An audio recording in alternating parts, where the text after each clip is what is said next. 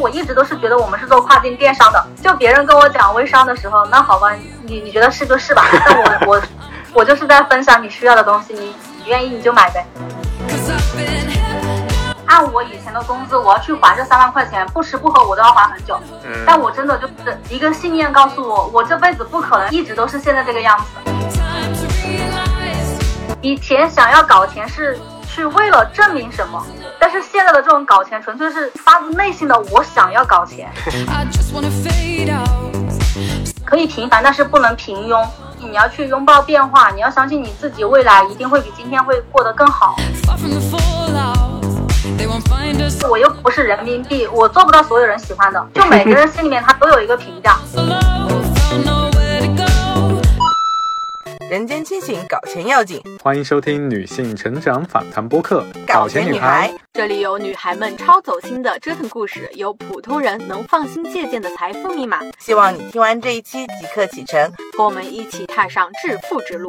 祝你财源滚滚，美丽自信又多金。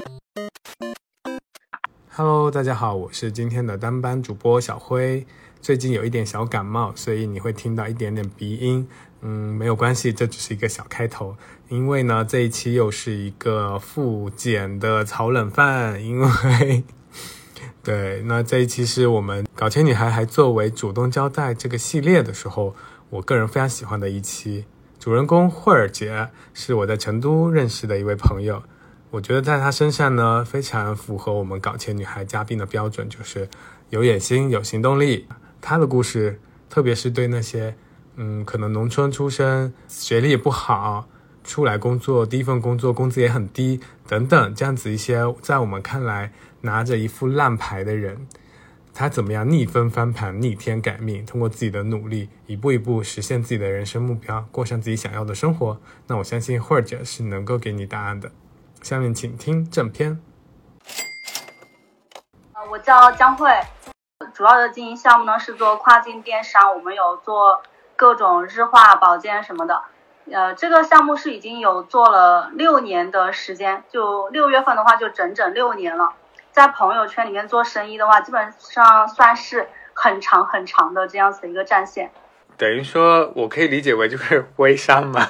呃，怎么讲呢？微商它的定义其实还蛮宽泛的，但我自己会不太想要去做上微商的一个标签。我们最多就是说在微信里面去售卖，嗯，呃，但是因为常规大家定义的这种微商的话，可能是需要就这种第一是金字塔的塔尖模式啊，就大家对于微商的定义是比较呃怎么讲呢？这个限度是比较狭窄的。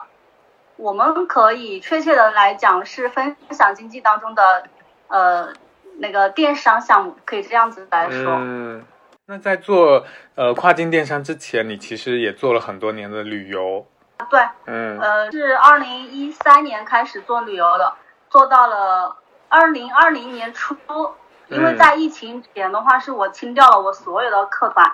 当时是一听说武汉，然后有这个疫情嘛，我是第一时间告诉我的所有的团，当时应该有接近一百人吧，就来，因为那个时候过年了嘛，就好多人他们那会儿是有准备要出去的，我是全退，就是把他们全部劝退的。那个时候还没有特别大的一个爆发，因为我自己呢不是说一定要为了赚这个钱，那个时候是主业副业都有嘛，副业是做的跨境电商，因为有这个副业的支撑，所以我主业我可以就直接跟大家去选择说，我不要赚这个钱，我要你们安全健康就好，所以大概你损失了多少钱呢？三万左右吧。所以其实也是被逼的转型，对吧？嗯，对，但是在此之前呢，是一直都有这种危机感，嗯因为我们做旅游的话，大家都知道，其实你在很多渠道都可以去抱团，所以它的这个竞呃竞争压力还是蛮大的。就一边在做着旅游，一边又在找其他的项目，在嗯想要怎么去结合这个东西，能够给到我更多的安全感，因为我觉得赚钱才能够给我安全感。你可不可以就是大概就是概括一下，说你折腾过哪些事儿，然后不同阶段它的那个结果，比如说我我每个阶段大概赚了多少钱，你可以大概有一个啊。有一个 人生回顾。呃，首先呢，是我我就从大学开始吧，嗯。大学的时候就觉得，嗯，想要有自己这种额外的收入，因为我觉得可能就已已经过了十八岁，然后父母给我基本的这种开销之外，我想要去赚更多的这个钱，我可能要去买一些什么护肤品啊，嗯然后或买一些就是我觉得不应该父母再为我承担的东西，我想要通过自己去赚钱。嗯那个时候去公司做兼职，然后打电话，一天打最多的时候打四百个，哇哦十块钱。哇，那就是一天一天可以赚四千块钱哦。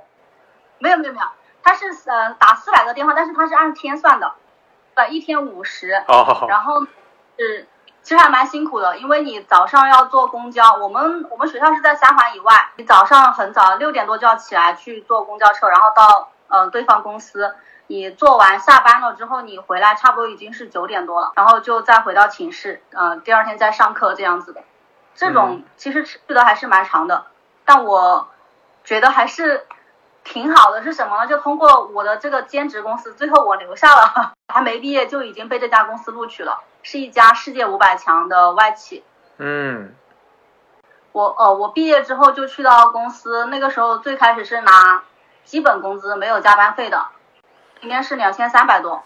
那个时候是二零幺幺年，就反正觉得还挺神奇的。后后面就还好了，后面工资走我离职的时候拿到了六千多，但那个时候就是疯狂的想创业，就看着身边的朋友都买了房，然后都嗯买了车，我就开始算我的工资，我要在这里工作多少年，我每个月要存多少钱，嗯然后我才能付得起我看中的一款很便宜的车的首付。嗯然后我就觉得不行，我我得要去，就是想其他的办法。另外就是我自己，其实怎么说呢？我觉得我在这个行业里面，它不是我最喜欢的行业。嗯虽然说我是呃渴望赚钱，然后我也可以为这份工作付出努力，但是我觉得我可能想要去跟自己的兴趣链接到一起，因为我自己是学心理学的，但是这份工作呢，它是做的数据统计，跟我的专业是南辕北辙，我就只能是通过自学，我是自学五天，晚晚上每天晚上是借学弟学妹的电脑。然后每天晚上是开始有学自我学习两到三个小时吧，嗯然后五天时间，呃，被老板认可留下来的，就自学，全部是 Excel，全是自学的，就为了生存啊，这真的就是为了生存。创业为什么会想说要做旅游呢？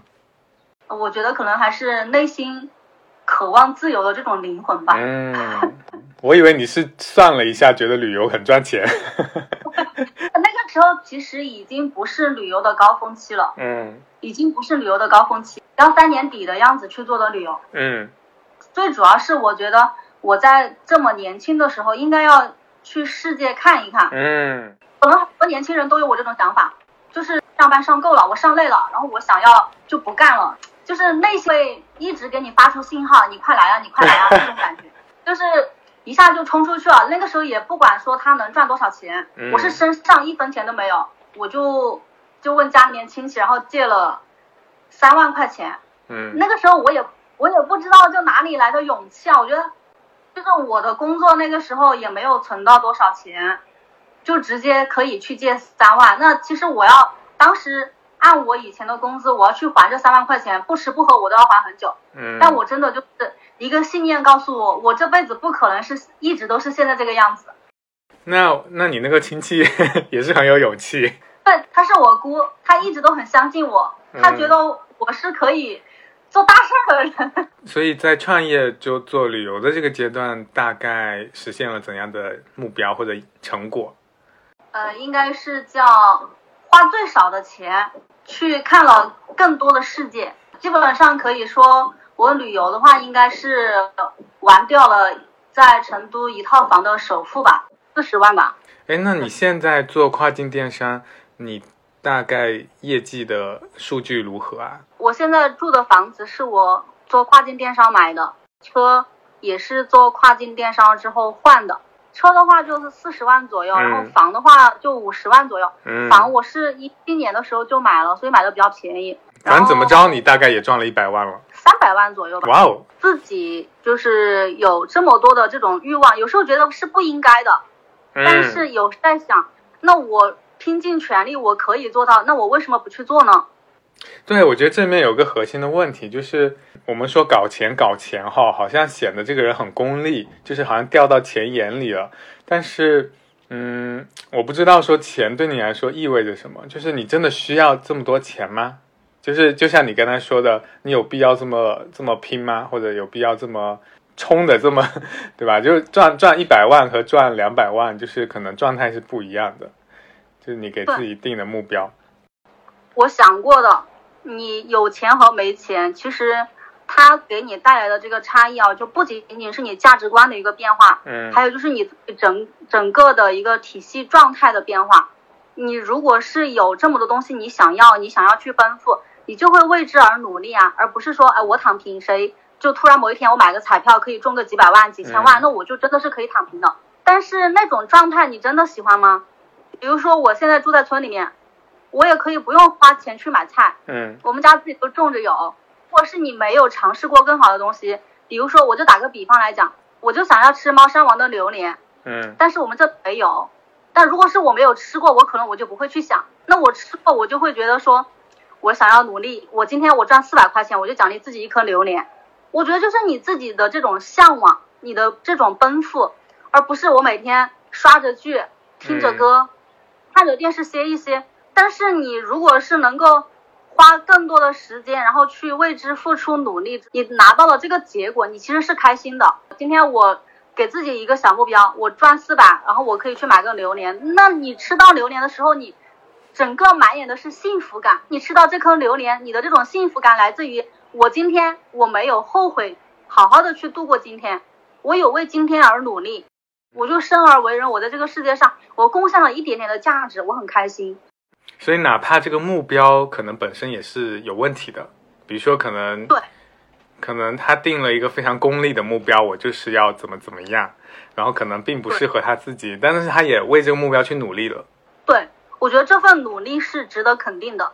比如说我我想要一个 LV 的包包，那嗯其实你想一下，一个一百块钱的包我也能够背，那我为什么我自己要去花，比如说两万块钱、三万块钱，我要去买一只 LV 或者是香奈儿呢？你在这个为了得到它这之间你付出的努力，嗯你很喜欢这样子的状态。还有就是，当父母生病的时候，你如果有钱，你可以给他更好的药。那你嗯如果没有钱，可能是就一般般的，或者是他吃了这个药，他也可以治愈，但是呢，他会承受更多的痛苦。那这个时候你会觉得，我所有的努力都是没有白费的。就你嗯会让身边的人过得很幸福，至少来讲的话，会比一般的，就让父母在别人面前提起你的时候是自豪的。我觉得这个也很重要，就是家庭给我的这种教育，我觉得是很重要的。就像我们在村里面，其实父母用新的 iPhone 手机的是不多的，基本上很少见。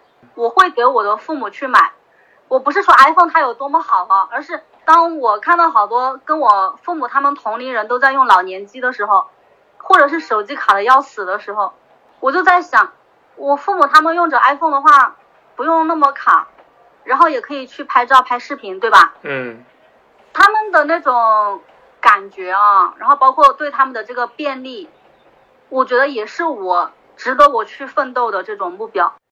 所以你搞钱的动力来自于，呃，对自己目标的一个追寻和为家人提供更好的生活。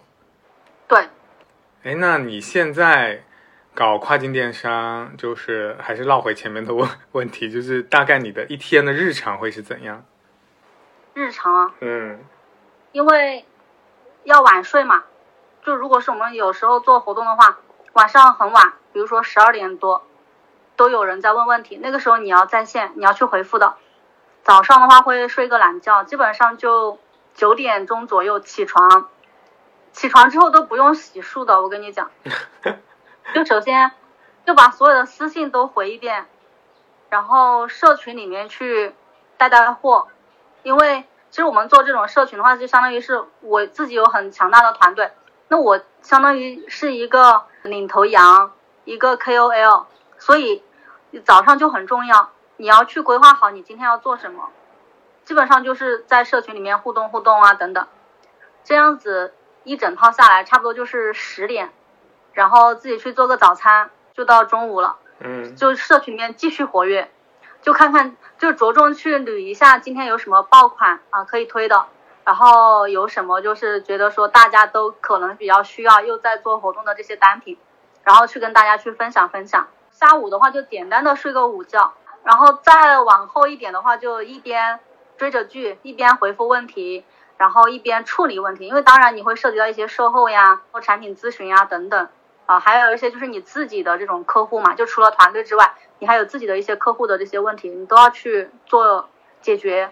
差不多就一点多开始做午午饭，然后吃完了之后就开始下一下午一轮的东西，七点钟左右吧开始准备晚饭，然后吃完了之后继续看群里面，基本上十二点多之后洗漱完毕睡觉这样子的。嗯，了解。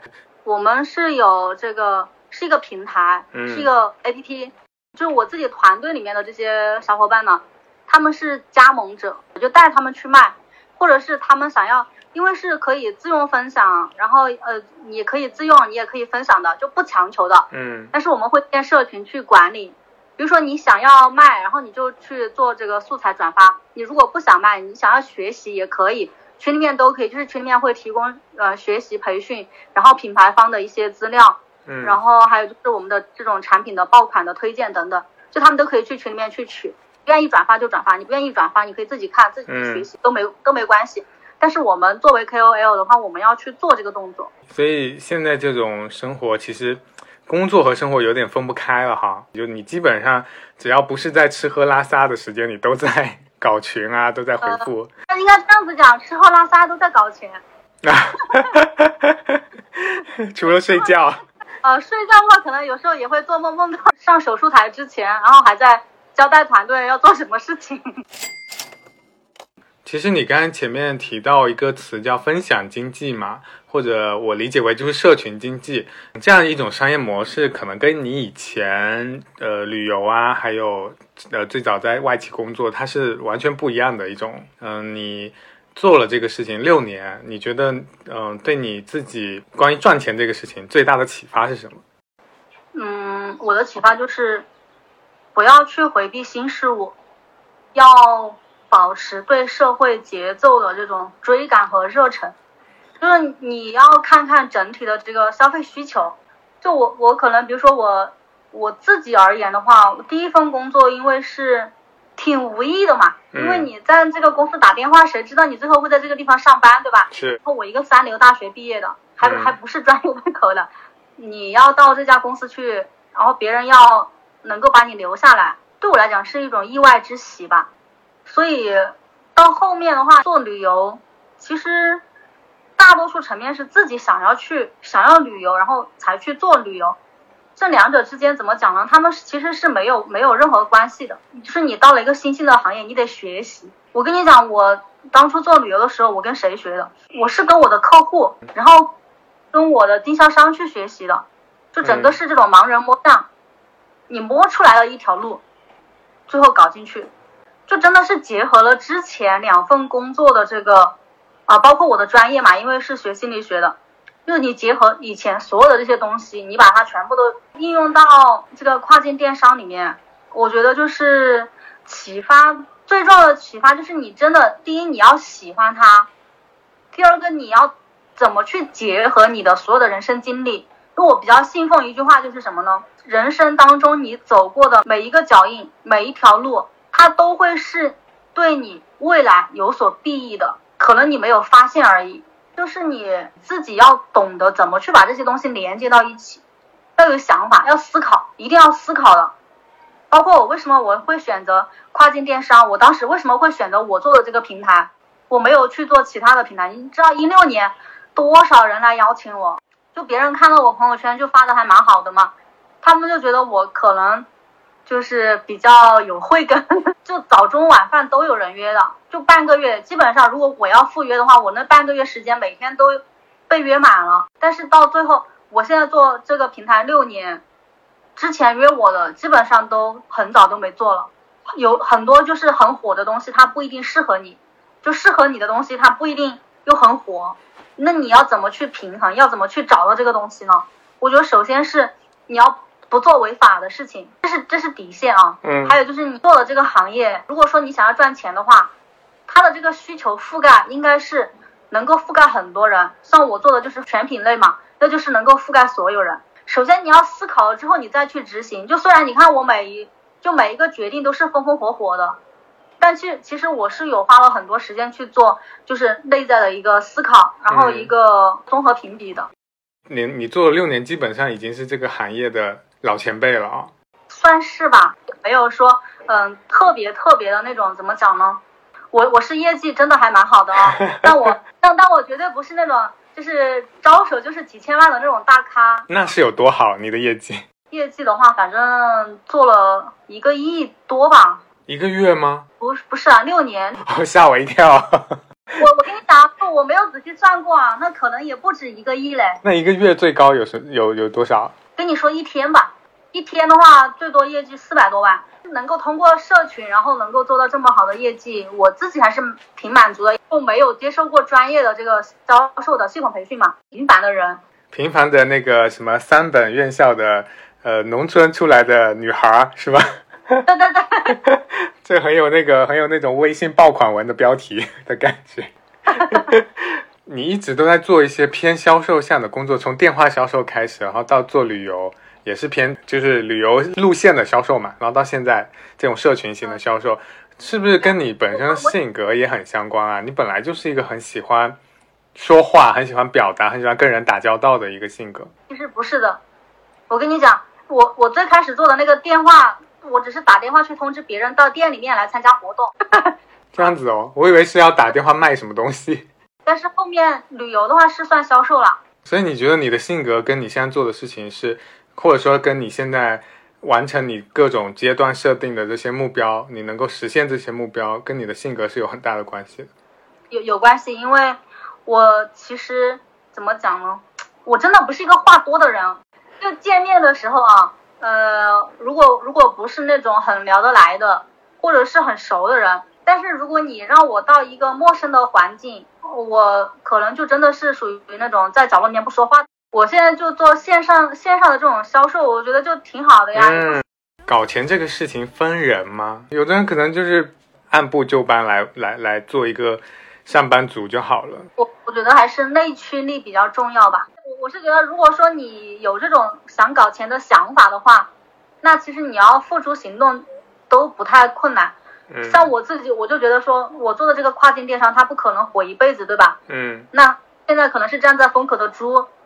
然后我比一般人就可能就飞得更快一些。嗯。如果是某一天这个平台它 over 掉了，嗯。啊，或者是我突然某一天我不想搞这个了，那我觉得也不是什么很困难的事情。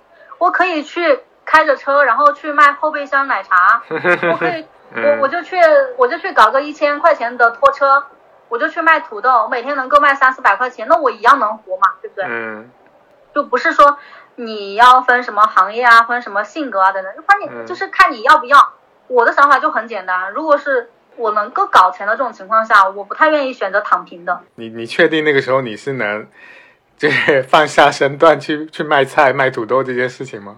嗯，怎么讲呢？但像我之前做旅游的话，我每年要也我不是为了我不是为了做旅游我才去旅游的啊，嗯，我是身体力行的，我想要去丈量世界的这个宽度。我每年我会花大量的这个金钱去旅行，但是你看疫情来了之后，我出不去啊，对吧？但是我就内心我会觉得说，我已经去见过了这种大山大河大海，我现在就没有那种想要去的欲望了。嗯，可能还是还是因为自己见过的原因。那我现在就觉得，你你要让我去买这个奢侈品包包，我都可能不太不太愿意了。那我觉得一百块钱也能够背，为什么？就是你自己。你尝试过赚钱之后，你会有一个浮夸期，就是变态消费。对我，我就承认我那那个时候的我就不是很好的这种状态的我，我我就觉得突然自己一夜之间，虽然钱不多，但是跟以前比那就叫暴富了，对不对？就开始嘚瑟了。对对对对，会有这种，就我觉得现在回想是觉得不好的。嗯，所以你具体的表现是啥呢？具体的具体的表现就是什么都想要最好的。嗯，就换车了。对，换车了。呃，比如说买包也要买好的，但是现在就回想一下，你就觉得说我已经过了那个阶段了，我不需要这些东西来衬托我。嗯但是你没有的时候，你真的人的虚荣心是有的，真的，我一点都不否认说人是有虚荣心的。就你你会觉得说啊，我今天就我出去啊，我涂的是阿玛尼的口红，然后我背的是 LV 的包包，或者是香奈儿的包包，就你自己会有虚荣的这种存在感。嗯，但是你过了之后，你就会发现，哎呀，我觉得我曾经那么努力的，大家也都知道了，我现在就没有必要了。还有就是，为什么说我可以哪一天我不做不做这个平台了，那我去呃摆摊卖土豆，我也能够放得下去呢？是因为我觉得没有什么呀，就是大家都是赚钱，这种虚荣虚荣的这种存在感，它其实已经没有了。以前想要搞钱是去为了证明什么，就可能是呃想要去获得别人的尊重，然后获得别人的这种褒奖。但是现在的这种搞钱，纯粹是内心发自内心的我想要搞钱。呃，以前的这种搞钱的经历，然后这种经验，会给到你更多的启发，就是说你也应该不会变得更差，就是或者是差到哪里去吧。嗯打个比方啊，我以前赚二十二万，我现在赚五千，那我觉得这五千只要是我认真努力搞出来的钱，那我也没有觉得说自己有多差，反而是自己认可了这种，就是你的认可了自己的这种能力，然后你要再去，哪怕我再去卖土豆什么的，我不觉得是一件丢脸的事情，我可能会更多的去想我怎么去把这个土豆卖到我们这条街上最火爆的土豆。嗯，成为土豆女王。对对对，如果没有以前的那种经历，我第一可能我不会去卖土豆，然后第二个可能我卖土豆也就跟别人卖的土豆一样的，嗯对吧？但是我经历了这么多之后，我再去卖土豆，我可能就会卖出不一样的土豆。从方法论上面，然后到执行，就是或者是你卖的土豆的这种成品，它都会有变化的。说的挺对的，嗯，就你的阅历、你的眼界都不一样了，再去做这些事情会有不一样的格局。对，做这个社群经济，可能有收到过很多评价或者别人给你的反馈说，就像我一开始说啊，你是微商吗之类的，好像大家对微商有一个偏见，就你怎么看啊？偏见其实其实是有的。就我在发第一条我要卖货的朋友圈的时候，我内心做过超级超级多的挣扎。你你知道我以前朋友圈都是写什么诗歌散文，然后发那种风景照的嘛，对不对？嗯就突然要去做这个卖货，我我其实最开开始就是很忐忑，因为我怕我身边的朋友，就是我很在意的人群，就他们把我定义为微商，把我拉黑，把我屏蔽掉。我当时真的好忐忑的，所以我是选择在晚上二十三点五十分、五十多分的时候去发。我想我就发，发了我就去睡。第二天如果是没有人问，或者是有那种负面的这种评价，我就不做这个东西了。结果我发完之后，第二天早上我后台就多了两个订单，这个是给到我很大的一个鼓励的。我知道，同时就有很多人把我屏蔽掉。你知道那两个人是谁吗？不知道，就哦自然客户，就我朋友圈的，他们反正也找不到人，我就我就自己就内心里面就笃定说这件事情是可以的。但我真的就很感谢那两个人，就他们在什么都不知情的情况下，然后就去购买了我推荐的产品。你说如果是我认识的人，对吧？别人还可能就每天都是那种就见面啊，或者是很熟悉的，你觉得哎人人家认可你还是很正常嘛？但都是陌生人，就可能是我朋友圈加的那种这种旅游客客户，但是我没有备注名字啊什么的，或者是嗯他们没有给我真名的，然后用身份证，结果去洋葱买了那种就用真名去购物的，所以我后面反正找了很久也没找到，那就算了吧。但他们确实是给了我很大的这个信心，嗯，我我就觉得，就你你卖货，然后有人买，有人需要，那就挺好的嘛。所以嗯我很我很快就度过这一关了。所以就再也不 care 别人说什么了。我其实觉得很幸运的是什么呢？就有一部分人他们会给我发私信说，就是啊，花儿姐，我朋友圈其实有很多人，他们做微商的我全部都屏蔽了。他们就说就很喜欢看我的文案，然后很喜欢我的这种热情积极的态度。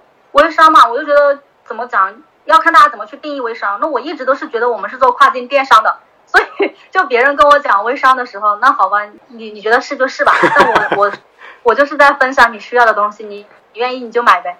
而且我又不是人民币，我做不到所有人喜欢的，就每个人心里面他都有一个评价。就至少我在做的是国家“一带一路”政策扶持的跨境电商，政府打 call 的东西，对不对？我我们真的就是卖什么迪奥、香奈儿什么我都有的，然后呃那种就日常的那种日化什么的，就很很爆款的这些东西，包括那种保健品什么，都不是说哪里来的那种杂牌子，都是、嗯都是很正规的，啊，很厉害的这种企业，是颜品很 OK 的。你有那那种时刻吗？就是说太累了，姐不想搞钱了，我就赚这么多够了，就就这样吧。为什么我要那么努力赚钱？有这种时刻吗？当然有啊，嗯，其实其实累的话不是因为身体累，是因为心累。你做的这些事情没有被认可的这种情况下，我就在想，啊，我回去养羊吧。反正啊而且你说反正一百块钱的包你也能背，你也不是一个很物质的人，那就无所谓啊。对对对，有真的会有，但是后来一想吧，第一就是对团队的这个责任啊，就你作为 K O L，你不能说不搞就不搞啊，那别人是给了加盟费的，别人是因为你，或者是因为就是因为你呃去分享这个平台，然后别人才来的，那你不能说说不搞就不搞，而且就是也不是什么其他的这种原因，就自己的问题的话，要学会去释放和消化，反正就是睡一觉起来就是解忧是一条好汉。所以这个事情，我我觉得对你来说会不会是一种信任的绑架呀？好像没有退路了，就是没有回头箭了，就是你只能往前冲，不能停下来。但真的不是的，没有任何的绑架，我真的可以说不干就不干。但我没有选择不干。我觉得就是你人吧，你一辈子你可能会干很多事情，但我希望每一件事情都善始善终。如果做不到，那我就是尽自己最大努力去做。但我丝毫没有觉得说这个东西它影响我了，它绑架我了，并没有。你有想过你什么时候是个头吗？你有给自己定一个职业规划，说我再干几年或者干到什么样的业绩之后，我就洗手不干了。像我这种农村里面出来的，然后有没有什么背景的，你怎么能够停下来？哦，我刚才说停下来，不是说停下搞钱这件事情，我是说就是做你现在这个跨境电商，就是会有一个职业的规划，说干个几年就差不多了吗？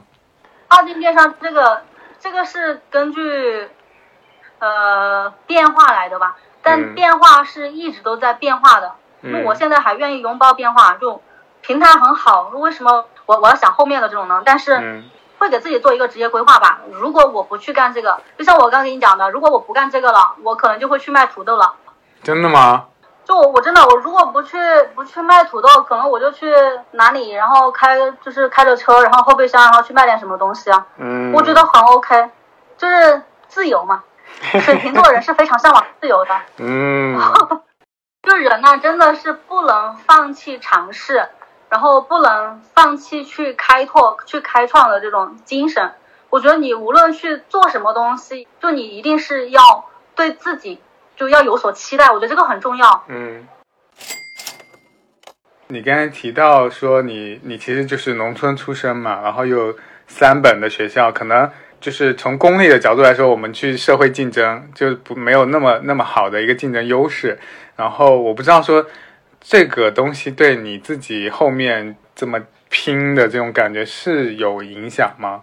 假如说就是对于一些也是类似这样出身的年轻人，他们现在可能也会很迷茫，说我我之后自自己职业的选择啊，可能他也会说是不是要选一个很赚钱的工作？嗯，就他们也会去思考这些事情。原生家庭或你的出出身对你搞钱这个事情有什么影响？我觉得可能是耳濡目染吧。我在小时候，我们家是做生意的，我那天还专门采访了我爸。嗯 我说我们祖上三代有没有那种很有钱的？然后我爸说都是农民。嗯，我后来才知道，我爷爷以前就经商，然后卖药材，然后嗯做那个纺织，就做那个布。然后我爸呢就是做那个草帽。手工吗？对啊，就是那个 LV 不是有一款帽子八千多的那个吗？就长一模一样吗？一模一样啊！我我小时候就真的是耳濡目染的，我小时候就很喜欢钱，那是好多年前，我现在三十四，马上三十五岁了。嗯在我小时候很小很小，三岁左右吧，就会帮家里面去就是做一些小事情，就做这个草编的各种程序，就是我力所能及范围内的。然后每次都是给五分、一毛、两毛，就不同的工序给不同的钱。就那个时候对钱就有这种占有欲，就我我就会把它存起来，然后存存到就比如说可以换成一元或者是五元的时候，或者是十元的时候，就去找我妈他们换。但是我在读初中的时候就家里面就没有做草帽了，基本上就叫其实小时候我觉得，我觉得日子还可以啊，但是从初中之后吧，就跟以前就真的是天壤之别的那种感觉。反正就生意做垮了，就资金回笼问题嘛，就别人在你这里拿到货，然后没有给你钱，你就没有钱做更多的货出来，你就卖不出去，那你就这个资金资金链断掉了嘛，相当于是，所以其实还蛮可惜的。我后来我就分析了一下，我觉得我爸胆子不够大。如果是我那个时候，我就去经营我们家草编生意，估计，嗯，应该还蛮不错的。估计你现在就是可以对抗 LV 的草帽富商。我觉得也不是没可能，但但确实是啊，就他们那个年代的人，就对于这种呃金钱，比如说包括贷款去办事情啊什么的，他们的这种想法，嗯，投资啊什么的，就没有这种概念，就是很老实的去做，而且他们也没有见过。就是更大的这种世面，所以我我后来包括我后面去做旅游也是一样的。小时候的这些影响，我觉得我要去见识。我从幼儿园、初中、高中，我是读大学之后第一次离开家，然后第一次见到各地的美食。读高中之后才知道，原来呃不是每个家庭都是独生子女，你不知道这个世界上它有更多的这些人的一个存在。到读大学之后，你才知道哦，原来就有好多地方的方言，你可以怎么去听他们的这种习俗，包括就每个人他们这种嗯特产啊什么。全部都是读大学，就真的是觉得虽然大学不好，但是但是真的是大学为我开启了这种你去见识这个世界的大门吧。你在村里面你能够到什么呢？就大家都跟你差不多，对吧？别人比你过得好的可能也没有在家里面，你也看不到。那我觉得像我这种没有背景、没有阅历，然后学历也就很一般、很一般的人，我觉得就是你第一，你要有这种想法要往上走，话说俗一点就搞钱。然后第二个呢，就是你要享受当下。如果说你目前来讲你没有更好的这种职业规划的话，那你现现在就沉淀下来，把你手里面你能做的、你该做的事情做好，做到极致。我相信这个社会它不会亏待你，你所有的这些东西它都是一种累积。包括我现在我在写文案，你知道我的这种文案其实跟很多人都不一样。第一是思路比较清晰，比较逻辑清楚，然后你能看得到你想要的东西，对不对？我以前就是。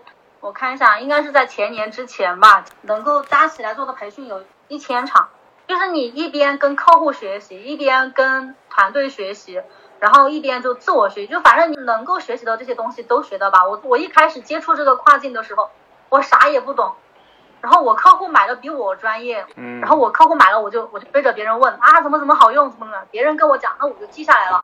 你要付出比别人更多的这种努力，你如果你要去吃这碗饭的话。我现在我就去听我一六年的培训，我觉得哇渣渣，现在觉得说啊一八年的培训哎还 OK，然后再去看我一六年的这种朋友圈风格啊渣渣，怎么会？你就想吧，你今天的自己没有比昨天的自己更傻逼，就证明你进步了嘛，对不对？是。对，所以我就觉得，就你一定把你现在的事情去做好。像我现在，我就觉得我的文案为什么就可以写到我很我自己都很满意呢？是因为我以前就是就就第一是我。比较喜欢文学，然后我以前会写诗歌，会写散文，然后我会把这些东西去整合。又因为我是学心理学的，我可以把它运用到，然后去怎么去分析客户心理状态，然后去给到大家想要的东西。又因为我在外企上过班，在外企的时候，我老板教过我逻辑，就是你的这种逻辑思维能力，你一定要有。你在做任何决定、看任何事情的时候，你要把这些逻辑都要放在前面，你要去想，而不是我做着做着说。我也在想，哎，我刚刚应该怎么怎么样去做？而是你大脑里面、思路里面，你要有一个逻辑在。还有就是以前外企的这种节奏，就是你要去踩点的这种节奏。包括我们现在去做销售，你也是要踩点的嘛。比如说，同事给你五个爆品，你去推，那你怎么推？我不可能一天推五个爆品的。我要跟我团队的习性、我团队的用户年龄，然后我的一个用户消费习惯啊，我团队他们大部分的一个呃家庭结构，对吧？嗯。对，比如说我用我用了四年时间、五年时间，我团队卖什么卖的最好，那我这个我要清晰，我才能够就是根据这些东西，然后去理解嘛。所以你刚才说给到类似你这样的，就是出身不好、学历也不好的朋友的两个建议，一个是说就是要保持向上的这种状态，第二个是说，第二个你刚才说这么一大段是什么？这就是就是不要埋怨，然后把你目前的这种工作做好。那还有个问题，就是跟我们的话题有关，搞钱女孩，就是为什么我要把搞钱这个事情后面一定要加个女孩的标签？看起来可能女权会攻击我。其实想要讨论的是，就是可能通过这样一个典型吧，就是我觉得女性身上有很多很多挣扎和和和冲突或者矛盾点，就是传统里面我们觉得说女生不用那么拼，不用那么事业心那么强，就是我们对女性的一个期待，她更多不在。事业和搞钱这件事情上，然后对于男性，好像你天生就应该拼事业，你就应该想着办法赚更多的钱，取得更大的成就。所以我就觉得搞钱女孩可能，我是希望能够从你们的故事上找到一些，就是能够突突破一些女性自己的一些这种矛盾呀、困境的这种故事、这种表达。所以我不知道说你，你作为一个女生在。搞钱、搞事业的过程中，有没有感受到一些这种，就是身为女人的不容易？我觉得在我这个行业还蛮好的，因为我我自己这边就是嗯对接的这种消费群体的话，大概都是家里面的女主人，其实大部分都是有工作的，就是说，呃，就大家都在想，就有个副业会更好嘛。这种副业跟主业的一个匹配，像我是活生生的把副业搞成主业的，对吧？就还好。我而且我们也没有说要去就有这种更多的这种现实接触啊等等，就所以说搞钱就纯粹是属于你心里面的一个一个一个想法，你想要去做，然后你就为之付出努力行动执行就好了。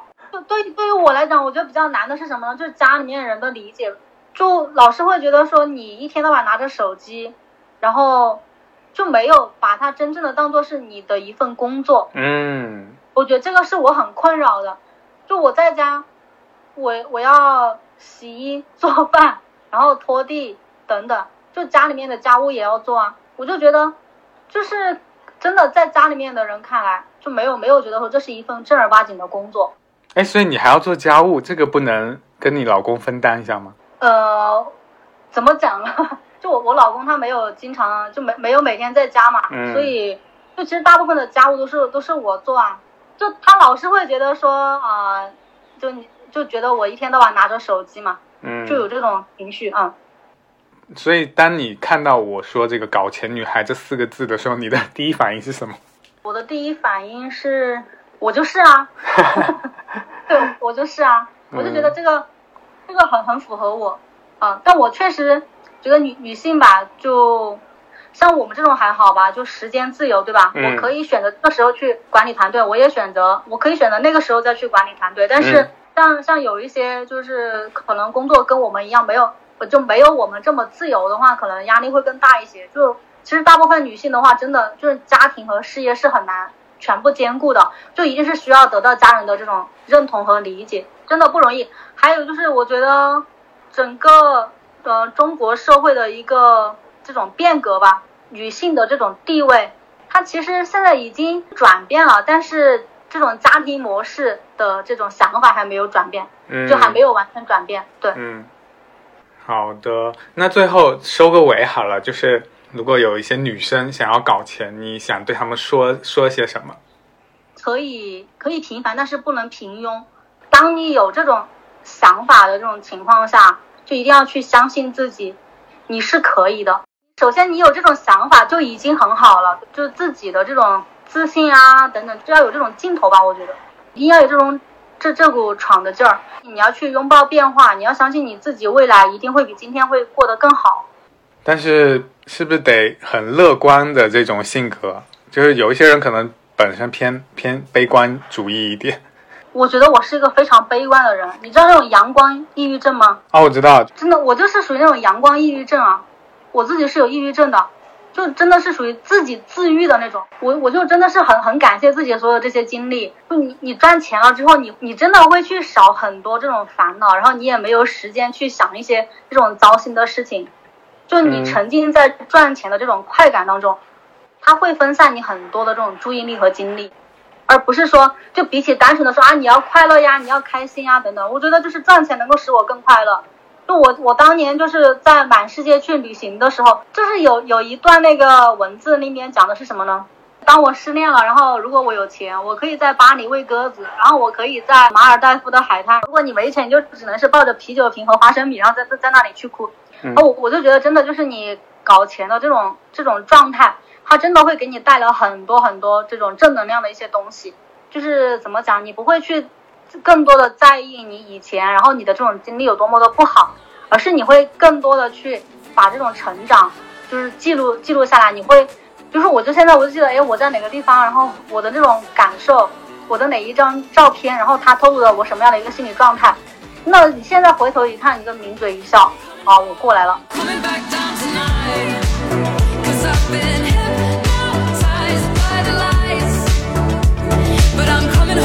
I'm coming back down tonight. Yeah, it's